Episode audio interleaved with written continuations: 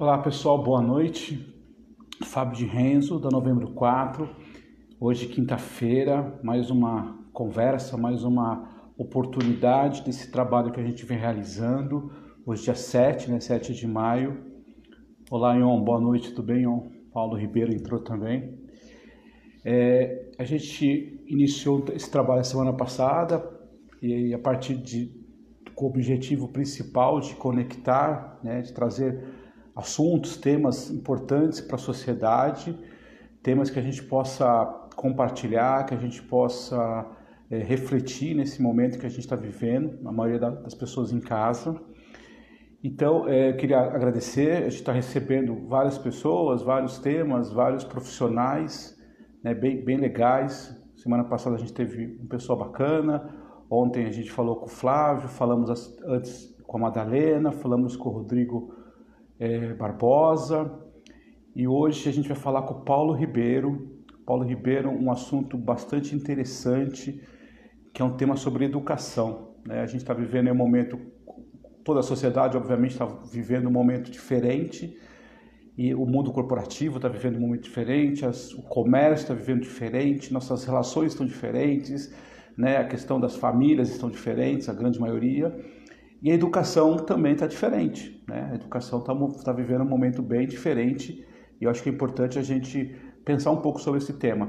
As pessoas estão, é, uma maior parte estão em casa, junto com os seus filhos, é, os professores também estão em casa. Como é que a gente se conecta nesse momento? Né? Então, esse é um tema que eu acho bastante oportuno, porque além de falar sobre comunicação, a nossa agência Novembro 4 também gosta de falar sobre comportamentos, que eu acho que, é, que nesse momento é muito importante. Então, vou chamar o Paulo daqui a pouco, o Paulo já está conectado, vou chamar para a gente bater um papo. E amanhã a gente fala com a Paula Bíscaro, que é uma psicóloga, que também tem um outro assunto que eu acho muito relevante nesse momento, que é saúde mental. Né? Como eu acabei de falar agora, desse movimento todo, algumas pessoas perderam emprego, algumas pessoas, infelizmente, perderam é, parentes muito próximos também. É, a gente está no momento de estar tá todo mundo confinado em casa. Como é que está a saúde mental? Então, acho que esse também é um, um outro assunto interessante para a gente conversar amanhã, tá bom? Então, deixa eu conectar aqui o Paulo. Olá, Eliane Mendes, tudo bem? Duane, tudo bem? Karen, Santiago, tudo obrigado. Danilo, boa noite. Deixa eu ver aqui nosso amigo Paulo. Paulo professor Paulo.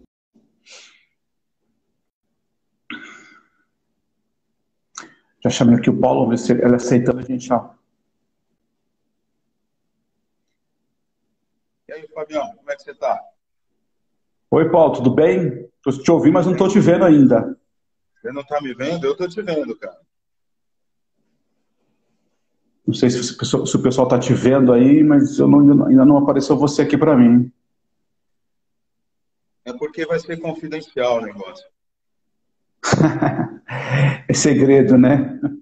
Segredo de Estado. O pessoal precisa dar um toque aí pra gente para ver se, se tá me vendo, porque eu tô te vendo, cara. O pessoal tá vendo o Paulo aí? Só, só dá um toque se alguém tá vendo o Paulo. Eu não estou vendo. Imagem estranha. É, normal. É, também a Eliane Quer tentar de novo, Fábio? Vou, peraí.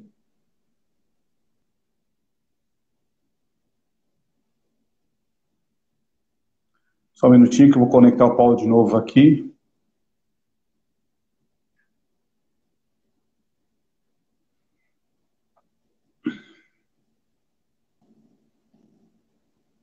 Agora eu não estou me vendo. É, o pessoal está dizendo que você está congelado aqui, ninguém está te vendo aí. Não estou vendo, não estou. É, eu não estou me vendo agora. Você está você tá pelo, você tá pelo celular aí no. Celular. O sinal tá bom? Eu não entendi. O sinal tá bom do seu celular aí? O sinal tá ótimo, cara. Nós estamos em São Bernardo, esqueceu? Não, mas é que eu não sei, de repente eu. Tá conectando. Tá de, novo, dizendo, de novo, ó. Tá dizendo que você tá parecendo um Gasparzinho, peraí. É, pois é. Vamos ver se eu consigo de novo conectar o Paulo. Cadê o nosso amigo Paulo Ribeiro? Paulo Ribeiro.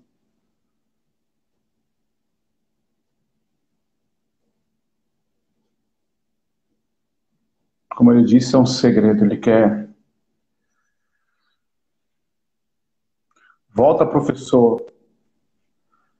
Volta, professor. Cadê o professor? Você tá sacanagem, ô, Fábio?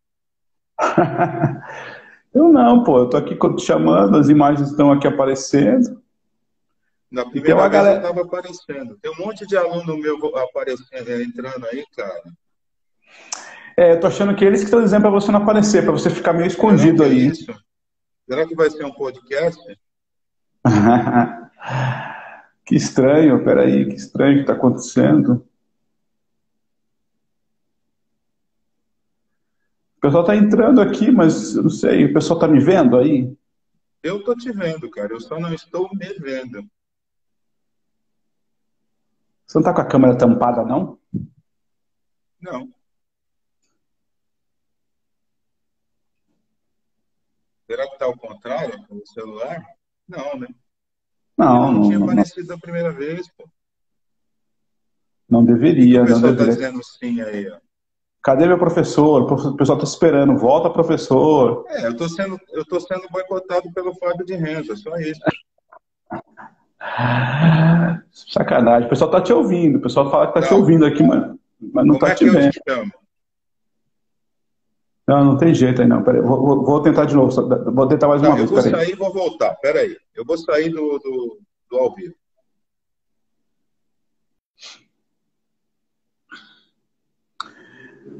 É, como, como a gente está dizendo, tem mais de milhões de pessoas trafegando nessa, nas lives aí por todo mundo, né? Então a rede fica complicada. Vamos ver se o Paulo entra de novo aqui para conectar, para a gente poder começar a conversar. Ele está com medo de ofuscar. É, eu não estou com medo, não. Paulo tem uma mente brilhante. Olá, aparelho, boa noite, tudo bem? Vamos ver se o Paulo participa aqui agora. Chamando o Paulo de novo. Você tá de sacanagem, Fábio. Você tá me boicotando. Poxa, cara, eu fiz. Já é a 18 live que eu faço. É, o pessoal tá dizendo aqui que você você não penteou o cabelo, acho que foi isso. Deve ser isso, cara. Eu vou, eu vou, eu vou te chamar. Peraí. Mas não tem jeito, você precisa esperar que eu te chame.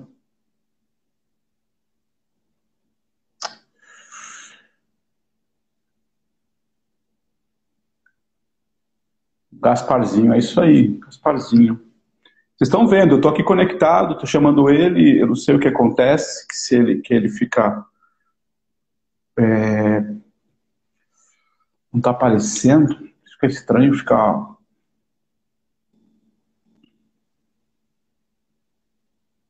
Não, ele já, eu já enviei a solicitação para ele participar ao vivo. Na verdade, é que acho que é a rede que não está funcionando. A gente está, é, desde a semana passada, te conectando dessa forma. Pô, até meu primo entrou, cara, o Emerson. Faz 200 anos que eu não vejo ele, aí ele vai continuar sem me ver. Ô Paulo, vamos fazer o seguinte, para a gente não perder, vamos, vamos falando aqui, daqui, daqui, quem sabe a imagem aparece, pode ser? Pode, cara. Se não voltar, vai virar um Ah. podcast, né? Não, mas vai, vai voltar, vai voltar. Vamos lá para a gente não. Importante, acho que o, importante é óbvio que eu quero te ver também, mas importante é a gente também não perder o nosso tempo e falando um pouco sobre esse- essa questão de, de educação que é muito importante. Então eu queria primeiro te agradecer, é, obrigado por aceitar o convite. É, quem está perguntando, o professor, ele está tentando conectar, daqui a pouco ele aparece, está penteando o cabelo, mas ele já aparece. Paulão, é, para quem não te conhece, enfim, tem muita gente que são seus alunos aqui, obviamente conhece, mas conta pra gente quem é o Paulo Eduardo, é, professor hoje, mestrado, enfim, especialista na, na educação. Mas conta aí rapidamente pra gente um pouco do seu perfil, por favor.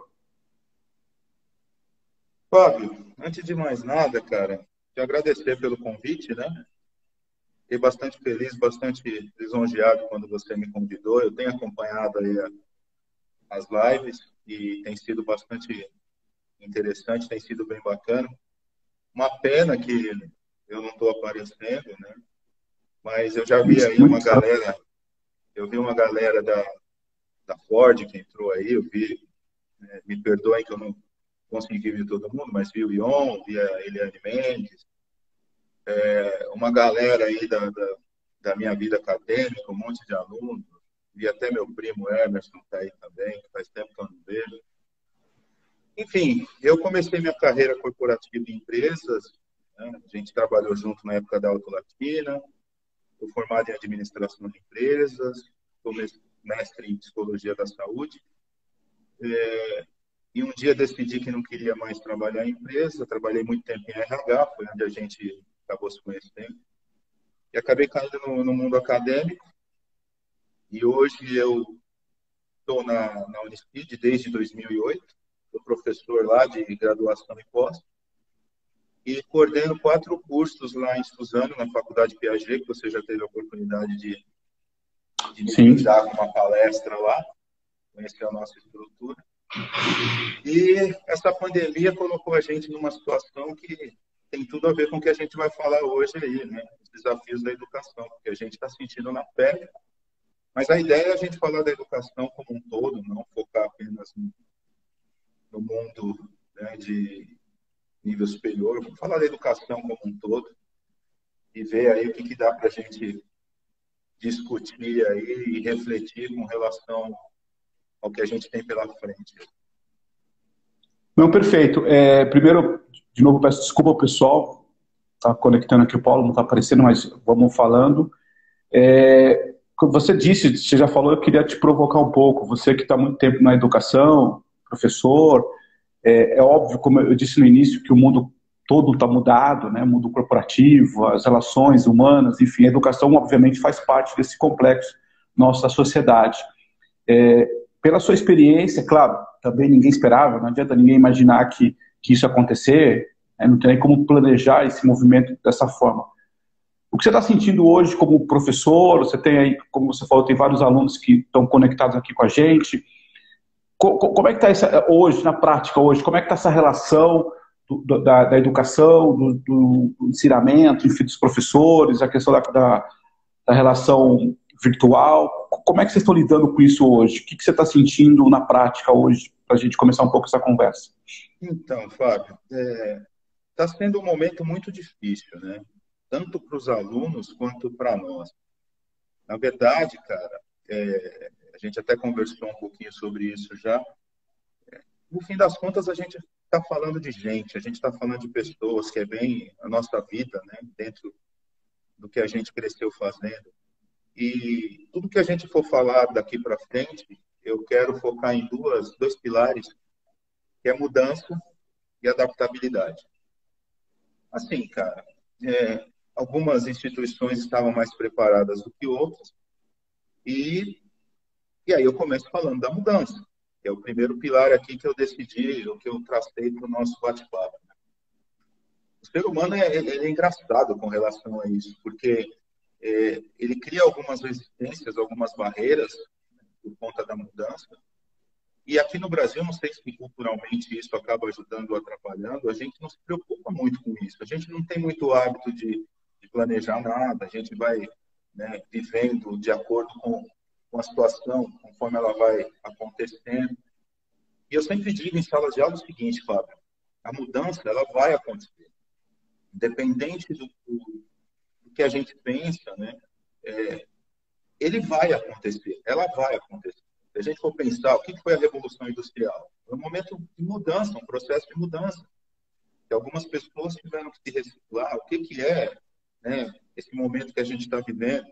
Né? A gente fala em RH 4.0, a gente fala em tanta coisa. É mudança, cara. A gente está passando por um processo.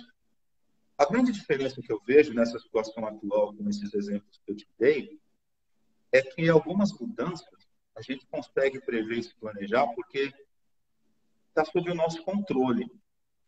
Essa situação, ela veio e ela, em momento nenhum, esteve e não está sob o nosso controle. Então a gente teve que se adaptar. Sabe aquela história de trocar o pneu do carro com ele andando? Foi mais ou menos Perfeito. isso que aconteceu. A gente estava em sala de aula e no dia seguinte a gente não estava mais. É, as reclamações das dificuldades, Fábio, acabam, acabam sendo de todos os lados, cara. Isso aí, é, os alunos tentem, os professores tentem, porque assim, eu tenho aluno que não tem é, acesso à internet, ele não tem é, um computador na casa dele, ele não tem um pacote de dados que permite ele assistir uma aula online, por exemplo. Então, a gente teve que ir aprendendo e, a gente ainda está aprendendo, né? Com esse carro andando. Mas, por outro lado, cara, é aquilo que eu sempre falo, né? A mudança, quando ela chega, ela não, não pergunta para a gente o que, que a gente acha, ela simplesmente chega e ela acontece. É a gente que tem que se adaptar. E aí entra o segundo ponto né, do, do meu, da minha fala inicial, né? É a mudança e a adaptabilidade. É mais ou menos assim, Fábio. A gente está passando por um momento ainda difícil, já melhorou bastante em relação às primeiras semanas, mas é como eu digo para os professores e para os alunos, né? Quando a mudança chega e ela te força né, é, sair de uma zona que você está e está confortável para você, é, quanto mais rápido você entender essa mudança, quanto mais rápido você se adaptar a ela, menos você vai sofrer. Mais ou menos assim, não comparando, mas é mais ou menos como você chegar no seu serviço e você ser comunicado que você foi demitido.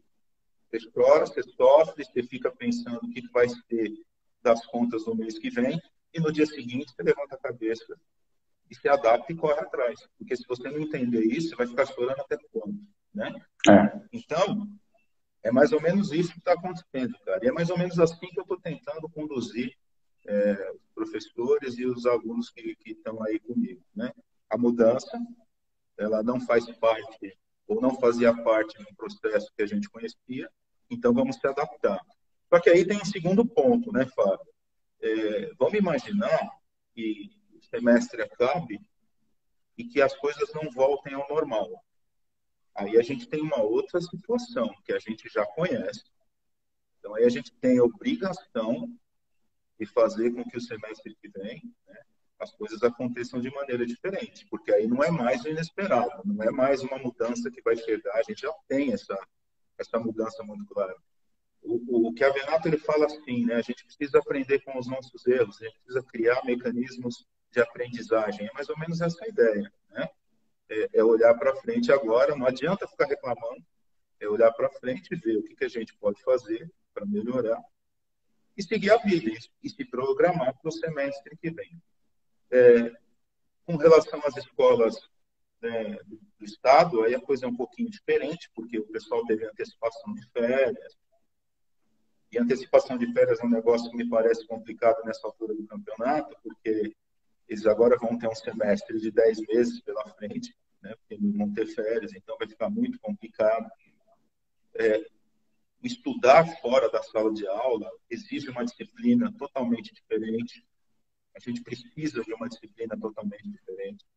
Quem trabalha com home office sabe o que eu estou dizendo. Então, na área da educação, isso não é diferente. A gente precisa de disciplina. A gente precisa conseguir criar mecanismos para que a coisa fique interessante, que o aluno queira participar. Porque imagina, Fábio, eu tenho, eu tenho professores cara, que não sabem, ou que não lidam bem com a tecnologia. Então é muito complicado você imaginar que esse cara vai chegar no dia seguinte uma decisão dessa e vai dar uma aula show de bola é muito complicado. Ele também está aprendendo, ele também está entendendo o que está acontecendo. E só para a gente é, tentar pegar, ou tentar entender as diferenças do que a gente está falando aqui, então a gente tem aula presencial tradicional, que a, grande maioria das pessoas aqui passaram por essa aula tradicional dentro de uma sala de aula, né? Era um momento diferente, mas foi o que a gente, ou a grande maioria aqui passou. A gente tem o EAD, e assim, eu não gosto muito de chamar esse momento de aula à distância, de EAD, sabe, Fábio? Porque é, o EAD, para mim, ele tem algumas características que esse momento não tem. Apesar da gente estar à distância, a gente não pode querer chamar isso de aula à distância, porque a aula à distância ela tem características diferentes. Né? Tem uma Você tem, né? É, a, a, aula à distância, o EAD, você não tem um professor ali ao vivo com você. Você tem um tutor. Começa daí. Esse tutor, ele cuida de 400, 500 alunos, ele fica num chat tirando dúvidas.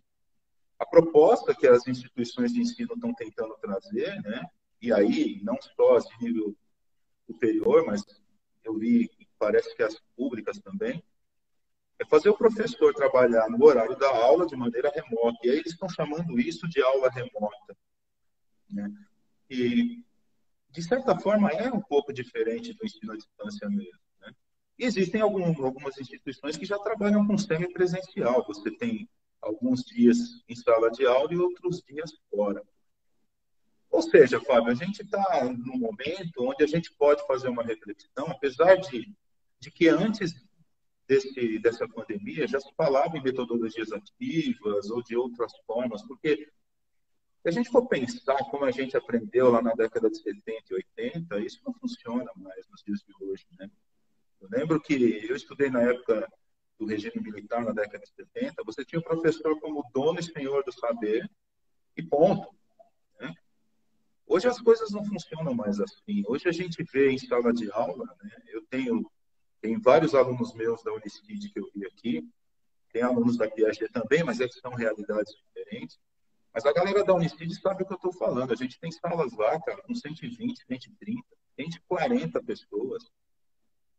E dessas 130, 140, uma grande parcela delas está no celular. Então, a gente precisa entender né, que, que as coisas mudaram. A gente precisa, então, usar isso a nosso favor nesse momento né? e tentar ver de que forma a gente pode tentar aproximar esse professor desse aluno, principalmente nesse momento, porque eu vou ser muito sincero com você, eu achei que ia ser assim, cara, todo mundo conectado, todo mundo né, é, acompanhando as aulas, empolgado, e, e muito rapidamente eu percebi que tinha uma parcela de alunos que não tinham condições de estar conectados por mais que eles quisessem. Então a gente está tentando se adaptar ainda, mas já melhorou em relação ao que era na primeira semana, foi um caos. Essa é a. É, eu acho o seguinte, né, Paulo? É, é, como eu disse no início, a gente está vivendo um momento de muitas transformações. É, tem algumas pessoas perguntando aqui em relação a, ao EAD, né? Eu, eu, acho assim, como você colocou, é um movimento diferente.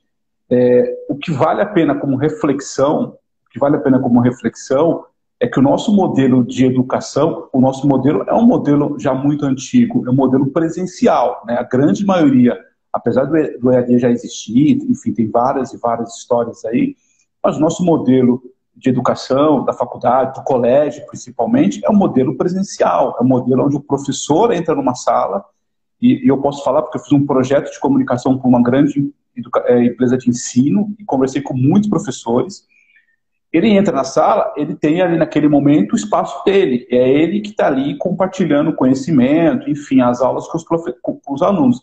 E o cara aprendeu, foi formatado nesse sentido, né, de estar presente, de entender as fraquezas, de conversar com os alunos, de, né, de em alguns momentos puxar a, a motivação da galera, né, tem, tem, um pouco disso. Quando você transforma tudo isso para o digital aí, para o online, enfim, o que seja, eu não tenho mais o contato com essas pessoas, eu não tenho mais o contato com a, os alunos. E o interessante é que os alunos, apesar de, dessa geração nova, também sentem falta do contato do professor, né? É, eu até comentei, estava comentando, é, eu, a minha cunhada que tem 16 anos, está fazendo o, segundo, é, o primeiro grau, ela está fazendo, começou a aula semana passada pelo estado, fazendo aula pelo celular, né? Tem um aplicativo e tal.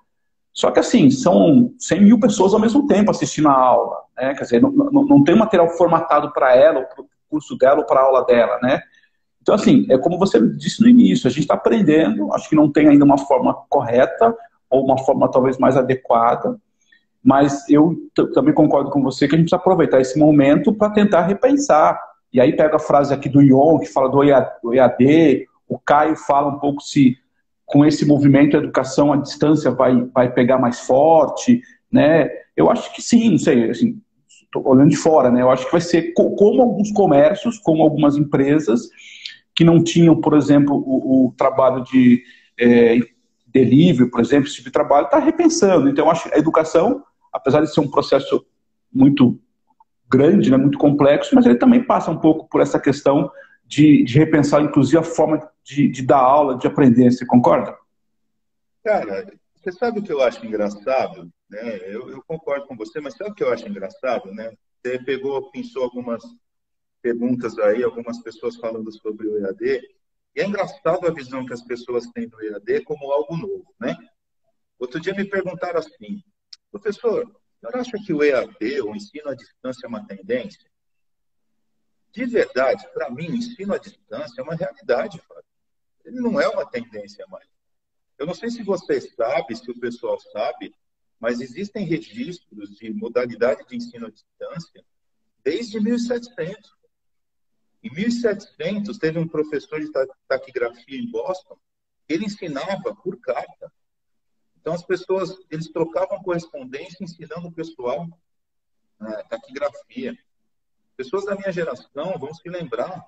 Você comprava lá uma revista em quadrinho, tinha lá o Instituto Universal Brasileiro. Ah, é era o, o IUB. O IUB nada mais era do que uma modalidade de ensino à distância. Você escolhia um curso para a galera que é mais jovem, sabe? Você comprava lá a revista em quadrinho, lá nas páginas do meio tinha lá um monte de curso, você escolhia, mandava carta, eles mandavam material, você fazia o curso, mandava de volta, fazia a prova e tinha o certificado. Para a galera mais jovem, que de repente não pegou o IUB, telecurso segundo grau. Olha quanto que a gente teve aí né, ao longo da nossa existência, é, ensinos sendo né, oferecido à distância. E a galera hoje acha que o ensino à distância é algo novo, é algo que assusta. Então, assim, cara, já me perguntaram também, você acha que é possível aprender com ensino à distância? Eu acho que é possível aprender, Fábio, de qualquer jeito. Eu vi que a Ana Paula Jaquel, que é uma parceira minha também, falou alguma coisa parecida com isso, passou aí no, no feed. As pessoas precisam entender que a gente pegou num momento onde o aluno ele não pode mais ser um elemento passivo no processo, nessa relação de ensino-aprendizagem. Independente da modalidade, cara, seja presencial, seja qual for, o aluno precisa entender que ele tem que tomar as rédeas.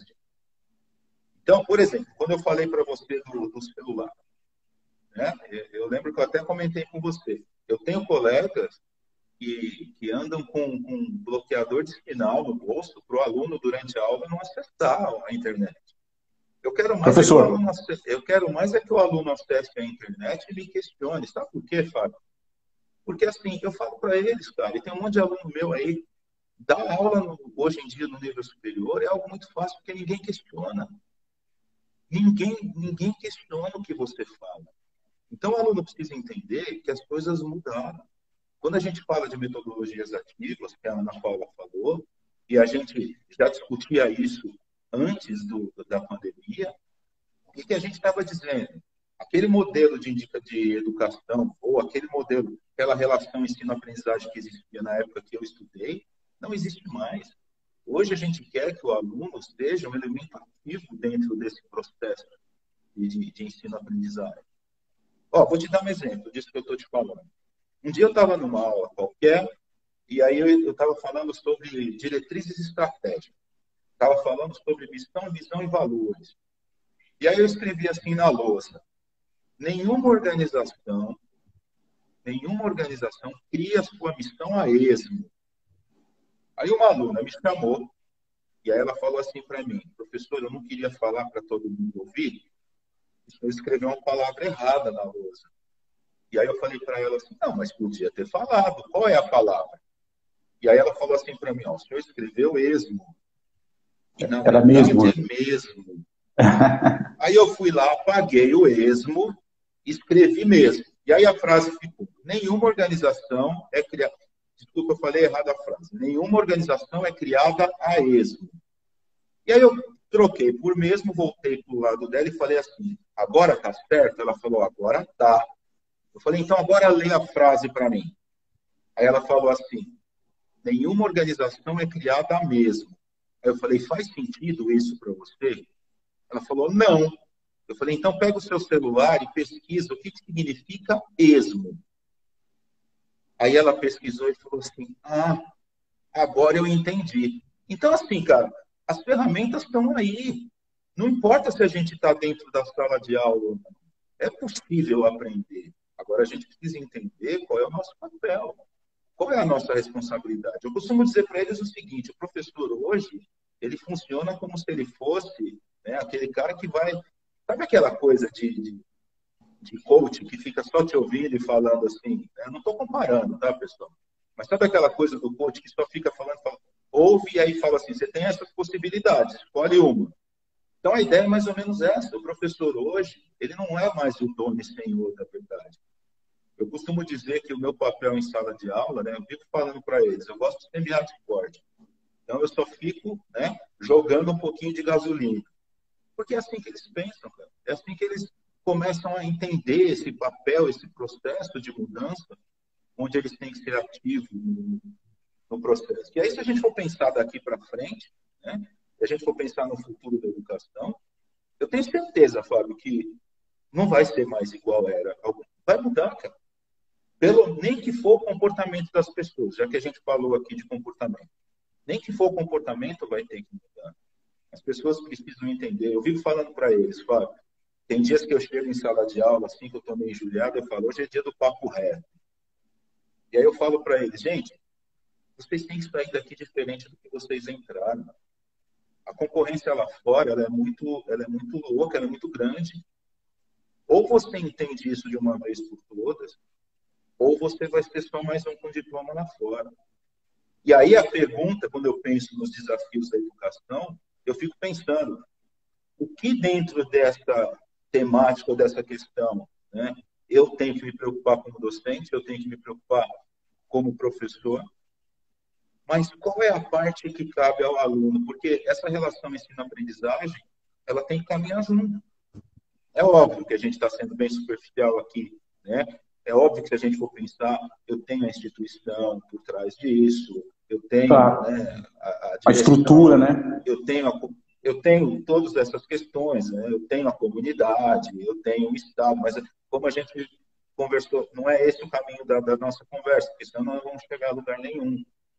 Mas assim, cara, é possível aprender, seja à distância, seja presencial. A grande questão é o que nós vamos tirar de lição nesse momento para a gente poder aplicar daqui para frente, porque a gente não pode, de repente, ter uma outra situação parecida com essa e não saber o que fazer. É, o, que eu, é, o que eu comentei da distância, é, assim, só para fazer uma referência, você tem toda a razão, eu me lembro lá da Escola Universal tal, é, é que a gente, acho que esse movimento também agora acaba potencializando várias outras coisas que a gente estava meio que esquecidas, né? Então, por exemplo, é, eu conversei com o Rodrigo na segunda-feira, é, quando a gente fala assim, ah, agora tem o Skype. Cara, gente, o Skype já tem 200 anos também, assim, né? Tem várias ferramentas que já existiam, tem várias é, materiais que já existiam, né? e na educação muito mais, né? Você lembrou bem aí, é, o cara fazia por carta, né? O cara mandava carta, depois voltava, enfim. É, é que talvez nesse momento a gente está, de novo, é, reaprendendo, tentando reaprender, todo mundo em casa, todo mundo confinado, então dá uma bagunça. Tem até uma pessoa que perguntou aqui, né, que eu estava vendo, porque também assim, principalmente para quem tem filhos menores, nesse momento, o pai acaba sendo meio que o professor do aluno, né? Porque você estava acostumado no modelo tradicional de pegar o filho, colocar na escola, ficar lá as horas, voltar para casa, eventualmente fazer uma lição com o filho, eventualmente corrigir a lição, mas tem até então esse papel é mais do professor. É, esse movimento também traz, e acho que foi a Ana Paula que disse aqui, do protagonismo, eu acho que esse movimento traz o protagonismo para os alunos e para que, quando você tem alunos mais novos, para os pais dos alunos também. Porque, vamos ser muito sinceros, a gente, em muitos casos, a gente terceirizou, a gente, como pai, terceirizou a educação para os professores. E eu, pessoalmente, também não, não acho que seja correto. O que a gente está dizendo agora é, como você disse, o professor é o direcional, o professor tem toda uma estrutura, é o direcional, mas quem efetivamente está junto são os pais. Quem motiva, quem não motiva são os pais. Então, eu acho que também essa crise toda também dá um pouco dessa reflexão nesse sentido. É claro, alguém vai dizer que acho que foi a Eliane Mendes que disse eu tenho que trabalhar, né, eu tenho que fazer um monte de coisa, enfim, tem, não é tão simples assim. Mas eu acho que também traz aqui a, a conversa da, da Ana Paula do, do protagonismo, né? Tanto para o aluno, quando é, digamos assim, mais velho em relação à universidade, quanto para os pais, quando eles são mais novos. Você concorda com isso? Eu acho que você tocou num ponto, Fábio, interessante, que é a questão do a gente, como pai, terceirizou algumas coisas. Bom, eu sou professor, tenho lá né, as minhas responsabilidades, mas por outro lado eu também sou pai. Então, assim, cara, quando você pensa, a partir de hoje ninguém mais pode sair de casa. É engraçado isso, porque você passa o ano inteiro querendo ficar em casa alguns dias. Quando você tem isso, você não quer ficar em casa por uma série de problemas. E aí, a gente começa a ouvir algumas coisas que, para mim, é muito maluco, soa muito maluco. Eu ouvi esses dias algo assim: eu não vejo a hora que isso acaba e eu volte a trabalhar para poder descansar. É, eu, então, também ouvi isso. Umas, umas coisas meio, meio doidas acontecendo. Mas, assim, é, isso tudo que você falou passa pela mudança e pela adaptabilidade. Hoje, né, não é só com a educação que acontece isso. As famílias hoje não sentam mais para conversar. Hoje está cada um no seu cômodo com o seu celular. É assim que funciona. E aí a gente é forçado a ficar todo mundo junto e a gente tem que reaprender a ficar todo mundo junto. Porque a gente não sabe mais ficar todo mundo junto. E isso é, é muito louco, cara. Mas é, eu vejo assim, tá todo mundo junto dentro de casa e a gente vai ter que fazer coisas que a gente não está mais acostumado a fazer. Ou que nunca fez, né? Nossos filhos, eles, de certa forma, eu acho que a gente é meio culpado da, dessa geração que a gente formou. Né? Não, a, a gente, a gente, meu, a gente não é meio culpado, a gente é culpado inteiro. Essa conversa, essa é uma outra coisa assim. Ah, essa geração mimimi. Essa geração mimimi não foi criada por ETs, foi criada pela gente. É, Se a gente um eu, é, eu fico... meu filho ficou bravo comigo. Né? Mas assim, não, cara, eu, fico... eu acho que. Pode falar, pode falar. Não, porque às vezes, assim, só, só um parênteses, às vezes eu fico espantado quando as pessoas dizem assim, ah, essa geração de hoje, essa molecada de hoje é uma geração mimimi, não sei isso, não quer aquilo. Essa geração não foi criada por ETs, essa geração não, não, não, não teve um pulo da geração dos nossos pais, é, do, do, do, nossa geração para os meninos agora geração foi, foi abastecida por todos nós, todos nós, Mas, todos nós. um pouquinho do, do assunto, e só para né, corroborar o que você está falando, eu lembro de uma palestra que eu assisti do Dr. Istamitiba na Ford ainda, na época que eu ainda estava lá. E eu lembro que ele falou que a nossa geração é a geração da asa do frango. Não sei se você estava nessa palestra. Não, essa, é, é, essa para mim, eu estava nessa palestra e para mim é a, é o exemplo, conta aqui para o pessoal, mas para mim é o exemplo mais, mais significativo que eu, antes de ter filho, sempre pensei nisso e agora estou vivendo, tenho um filho de um ano e três meses, estou vivendo isso. E para mim essa frase dele. Do frango para ele, tenho certeza. Né? Como é que é? Tá dando o peito do frango para ele e tá ficando com a asa. É, é verdade. Pois é. Conta pro pessoal. Conta pro pessoal. Não conhece a história, né? Contar Mas é fantástico. O doutor Istamitiba falava que a nossa geração é a geração da asa do frango. Porque Na verdade, a geração dos nossos criança, pais. Né? Porque quando a gente era criança, os nossos pais compravam frango, né, eles ficavam com a parte nobre e a gente comia a asa. E aí a gente cresceu, a gente teve filhos, e aí a gente falou assim: não, eu não vou ser igual ao meu pai, né? Eu vou criar meu filho diferente. Então a gente começou a dar a parte nobre para os nossos filhos e a gente continuou com a asa. Isso aí. Talvez se eles tivessem ficado com a asa, eles tivessem criado uma casca maior, aí, uma casca que a gente não tem. Que acaba se refletindo na educação, Fábio. Porque eu vejo algumas coisas aí, quando a gente é, ouve falar de algumas situações que acontecem em escola pública, por exemplo, né? É, quando você fala que a gente terceirizou, a gente realmente terceirizou tudo, inclusive né, é, coisas que a gente deveria fazer como pais em casa, e acaba se refletindo na escola. E aí a gente vê a coisa do jeito que está. Agora, eu reafirmo o que eu disse desde o começo, cara. Tudo passa por mudança e adaptabilidade e é possível aprender, independente da forma, tá? Então, isso é só um momento, cara, que a gente está vivendo. Logo, logo, as coisas voltam ao normal. Logo, logo, tá todo mundo na sala de aula de novo, tá todo mundo se encontrando, se abraçando, voltou. E aí, cara, eu sempre penso numa coisa assim, né? Eu escuto muitos meus alunos falando, ah, o presencial é muito melhor. Eu tenho um monte de aluno que se forma à distância no presencial. Principalmente ali na Unicid, cara. Você vai ali, ali agora, antigamente era só de sexta-feira que tinha um, um negócio forte ali fora. Agora é todo dia. É difícil competir com o que está acontecendo lá fora. O aluno não entender essa relação que a gente está falando, de tomar posse do, dessa relação né, e se tornar ativo, É muito mais legal estar tá lá no fluxo do que estar tá dentro da sala de aula. Então, é complicado isso. O cara se forma à distância no presencial. Porque é aquilo que eu sempre falo, Fábio. Um dia ele sai, um dia ele se forma. O grande problema é que tipo de profissional ele vai sair. Porque a faculdade hoje, ela não vai. O diploma, cara, é um papel. O diploma não te garante nada. E é o que eu falo para eles. Ainda tem uma coisa mais triste na história. Porque ainda tem gente que acredita que a hora que ele pegar aquele diploma, o problema dele está resolvido. E aí é a hora que eu falo para ele, a hora que você pegar esse diploma, você conseguiu apenas o mínimo que o mercado exige. Vão te cobrar muito mais coisas.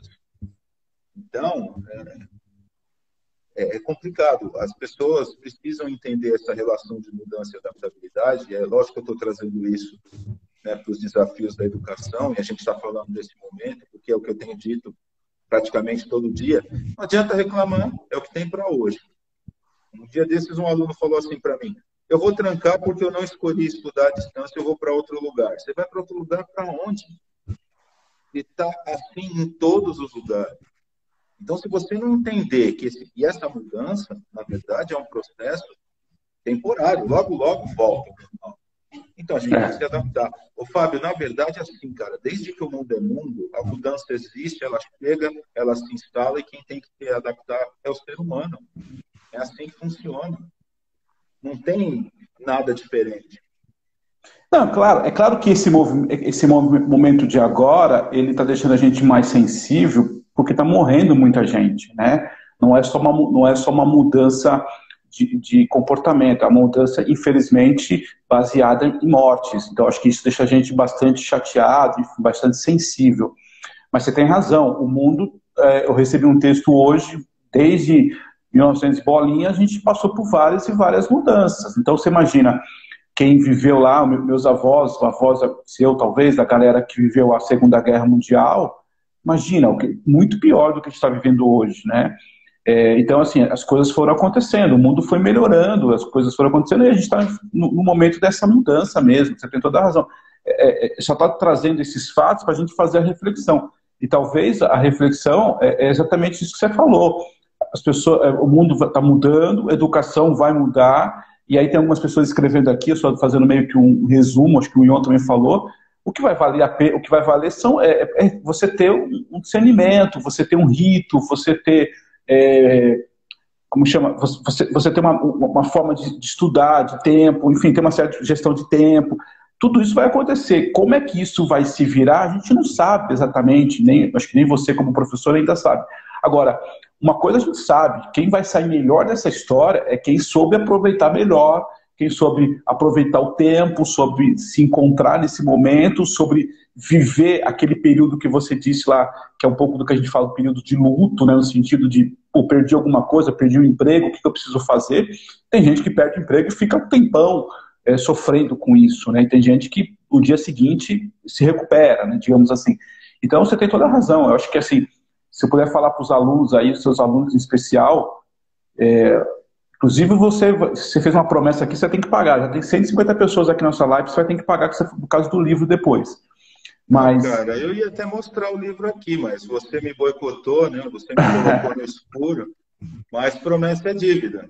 Você, Não, foi, o, foi o que você vai fazer para sortear aí um livro meu, Competências Essenciais para o Profissional do Século XXI, que é um livro que foi lançado em 2018. E aí, se for alguém da minha rede, fica mais fácil, porque só faz contato comigo, você se vira para sortear.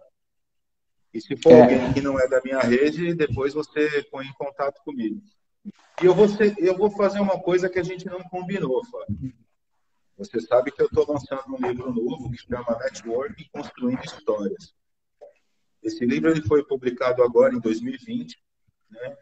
Pouquinho antes da, da pandemia. A gente tinha programado lançar ele depois do carnaval, e aí eu acabei adoecendo e acabei ficando é, isolado por conta da possibilidade de ter adquirido Covid, enfim, a gente acabou não conseguindo lançar. Então, o livro ele já está à venda, já, mas ele ainda não foi lançado. Networking, construindo histórias, e eu vou sortear um também. Você pode sortear um desse novo aí, que nem foi lançado ainda, tá bom? Então, são dois livros. dois livros. Um, que é o que não foi lançado ainda, que é o mais novo, Networking Construindo História, e o outro, Competências Essenciais para o Profissional do Século XXI, que, é de, que foi lançado em 2018. Muito bem. A, a... Tem um outro tema aqui que alguém escreveu, acho que foi a Eliane, falou sobre disciplina. Disciplina no sentido das pessoas terem. É, eu acho que esse é o grande momento, né? E, e aí, de novo, né? A gente está vivendo isso nas empresas, quem está trabalhando em home office sabe disso, quem está trabalhando em casa, está trabalhando com os filhos em casa sabe disso, e a educação é a mesma história. A gente precisa ter, nesse momento, disciplina. Não é fácil, óbvio que não é fácil, mas é disciplina para aprender, para estudar, para aproveitar tudo o que está acontecendo.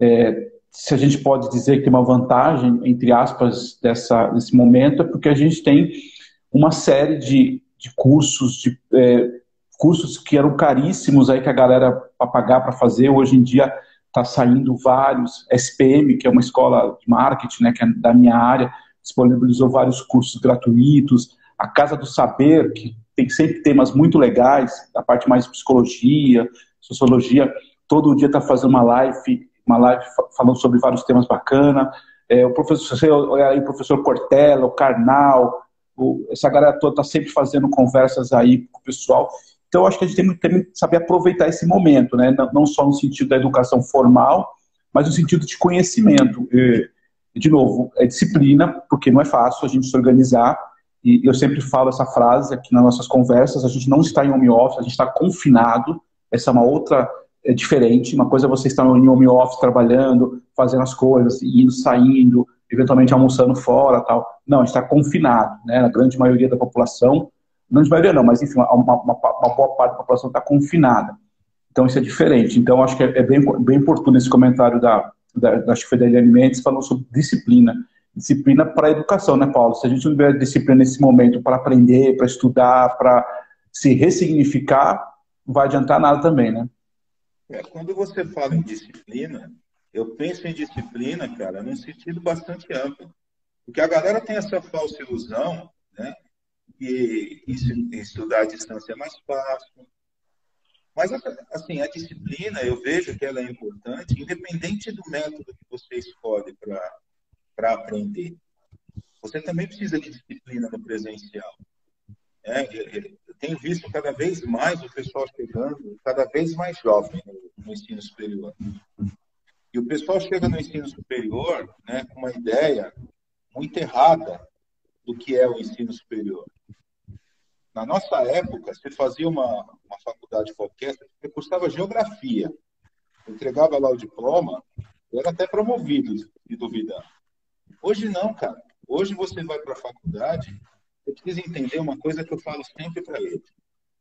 Você vai ter aí ao longo dos dois, três, quatro, cinco anos que você vai ficar dentro de uma universidade, você vai ter um monte de informação. Cara, é informação o dia inteiro. A gente passando informação. É professor falando, é slide, enfim, é internet, é um monte de informação. Informação não serve para nada no mundo real. Você não conseguir transformar esse monte de informação em conhecimento, vai chegar um dia lá fora que você vai precisar disso, você vai buscar no seu HD e não acha, porque é só uma informação. Tem uma disciplina em RH e tem uma galera de RH aqui que eu vi que pode até é, me ajudar aqui nesse, nesse raciocínio, que é administração de cargos e salários. Cara, cargos e salários é uma das matérias que mais o pessoal de RH sofre. E nem é tão complicado assim. Porque o pessoal, eles pegam aquela ideia do, do sabe aquela coisa da decoreba que a gente foi, a gente aprendeu assim, Fábio. A gente aprendeu na base da decoreba. Mas quando você vai para exatas, se você não entende a lógica, a coisa em algum momento se perde. Sabe aquela coisa do aluno olhar e falar assim: pô, você ensinou de um jeito, na prova você deu de outro. E aí eu falo para eles: você sabe quanto que é 2 mais 4? 2 mais 4 é 6. E 4 mais 2? Também é 6. Ou seja, eu só inverti. Você entende essa lógica? é sinal que aquilo não é mais uma informação. Aquilo virou conhecimento. E esse é o grande desafio da educação. fazer com que as informações, os dados, se transformem em conhecimento. Quando o aluno consegue fazer isso, ele percebe que valeu a pena. Quando ele não consegue, ele não consegue enxergar esse tipo de coisa. Eu, eu, assim, eu tenho situações, né, porque é muito louco essa coisa de, de sala de aula. Eu nunca pensei na minha vida em ser professor. Pô, a gente estava bem lá no RH, cuidando da nossa vida, né? É, sofrendo lá com, com a nossa rotina de trabalho. E um dia surgiu a oportunidade, eu comecei a dar aula. Hoje eu não me vejo fazendo outra coisa. Mas é engraçado como algumas pessoas entendem isso e acabam pegando e, e acabam fazendo a, a, diferença. Só que é a minoria. Então eu acho que a gente ainda tem muito trabalho. Eu costumo dizer em sala de aula o seguinte, Fábio. Meu papel aqui é fazer você sair pensando. Se eu conseguir fazer você sair pensando, eu acho que eu atingi o meu objetivo. Talvez esse seja também um desafio da educação, porque da mesma forma que o aluno enxerga o ensino da, da forma tradicional que a gente viveu lá na década de 70 e 80, o professor também. É. Você tem professor que pega um slide, ele projeta lá na lousa, ou ele projeta lá na parede, sabe? O mesmo slide que ele usava em 2010. Então, isso também precisa ser repensado. E aí é que eu falo né, da questão do aluno ter a ferramenta e de ser muito cômodo para ele. E ele, às vezes, não se importa e ele não questiona. Porque hoje eu olho para trás, eu fico imaginando quando eu fiz faculdade, né? eu voltar para o banco da, de uma faculdade hoje, eu vou ser muito chato. Porque hoje eu entendo essa coisa da importância de transformar eh, eh, essas informações em conhecimento. Eu vou ser muito chato. Se eu quero projetar um negócio lá de 2010, eu vou questionar. Né? Mas os alunos, infelizmente, são poucos que entendem isso. Quem entende consegue é, lidar bem. Deixa eu te contar um caso rapidinho. Uma vez me, me colocaram para dar gestão de pessoas numa turma de gestão da qualidade. Normalmente, quando a gente vai falar de, de gestão de pessoas, em áreas que não são de recursos humanos ou de, ou de administração, o pessoal nunca vê com bons olhos, porque o pessoal acha que isso é obrigação do RH. Quem tem que cuidar das pessoas é o RH. Tá, tudo bem, a gente pode até discutir isso, mas quem tem que fazer a gestão é o gestor. E o RH tem as ferramentas. Então, por isso que o pessoal da qualidade tem que falar sobre isso. E aí, passou um tempo, um dia, uma aluna chegou para mim e falou assim: professor, você falou alguma coisa aí que me fez pensar e eu estou saindo do meu emprego. Eu falei: como assim você está saindo do seu emprego?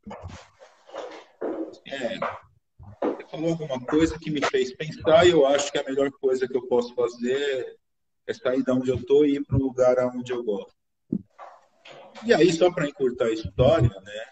Hoje, ela não trabalhava na área da qualidade, mas fazia é, o curso de qualidade, que era o que ela gostava. Hoje ela é supervisora de uma dessas. É, uma revenda, revenda de carro japonês, eu não sei qual, enfim, uma dessas. Então você começa a ver, cara, que a gente tem muitos desafios como docente. Um deles talvez seja esse, né? de mostrar para eles que a coisa mudou. Hoje eles precisam fazer diferente. A relação ensino-aprendizagem hoje já mudou. Hoje, quando a gente fala aí, nem, não sei se foi a Ana Paula que falou, de, de ser protagonista, o aluno, infelizmente, a grande maioria dele, ele não quer ser protagonista ainda, ele ainda não entendeu essa necessidade. A gente ainda está caminhando. Isso não importa, Fábio, se é lá no presencial, se é semi-presencial, não importa. Né?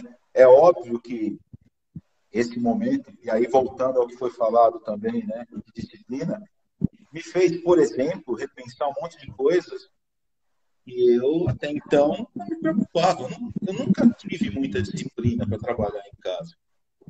Né? Porque para mim era muito mais fácil. Eu vou para a sala de aula, né? eu sempre falava para eles: isso aqui não é trabalho, isso aqui é um prazer. Trocar conhecimento com você em sala de aula é um prazer. Hoje eu tenho que gravar vídeo, hoje eu tenho que ficar editando aula, eu tenho que ficar pensando um monte de coisa. Então, tem isso também, disciplina. Ou seja, Fábio, se você for pensar, cara, tudo isso está conectado. Tudo isso está junto e misturado. Não, não tenha dúvida. Eu, eu acho que você, você é, fez um, comentário muito oportuno. Essa reflexão é, é tanto para o aluno quanto para o professor. Está perfeito. É, quando você fala essa questão das pessoas da, da de ter mais, digamos assim, é, mais seguro fazer AD ou presencial, é a mesma coisa que acontece nas empresas. Porque quando eu estou na empresa, quando eu vou fisicamente na empresa, quando eu estou trabalhando lá, tem todo um sistema que, que me ampara, né? tem toda uma, uma estrutura que me ampara. E vamos ser sinceros, quantas e quantas vezes você foi trabalhar ou você foi até a empresa e efetivamente você não produziu, você não foi naquele dia útil por N fatores, sem entrar no detalhe. A partir do momento que você fica em casa, trabalhando de casa, a sua efetividade tem que ser muito maior. Você até pode dar uma paradinha ali, tomar um café, mas você tem que ser muito maior. Fazendo uma mal comparação é o que acontece em relação à educação. Quando você está dentro da sala de aula, o movimento todo, os alunos, a escola, o professor, tudo isso meio que te leva, né, te, te ajuda nesse processo. Quando você está sozinho aqui, recebendo as, as informações todo o conhecimento, você, como, você tem que ser muito mais protagonista, né? A sua preocupação de atenção é muito maior, você está tá perfeito. Ô Paulo, só queria falar você contigo... vai terminar, só quero te falar uma coisa. É isso aí. Fecha aí, por favor. Rapidinho, não, rapidinho. Uma, uma coisa que me ocorreu agora, Fábio. Esse momento vai fazer muitas instituições pensarem, repensarem, até na questão de custo. Até ah, a questão certeza. de custo vai ser repensada, porque muitas vão chegar à conclusão que eu não preciso ter um modelo totalmente presencial ou totalmente à distância. Eu posso ter um modelo híbrido, posso ter um modelo aí, né, onde eu vou mesclando até o custo vai entrar nessa brincadeira. Mas como está fechado, isso dá para a gente ficar um, mais uma semana sem eu falando, sem ninguém me ver, hein?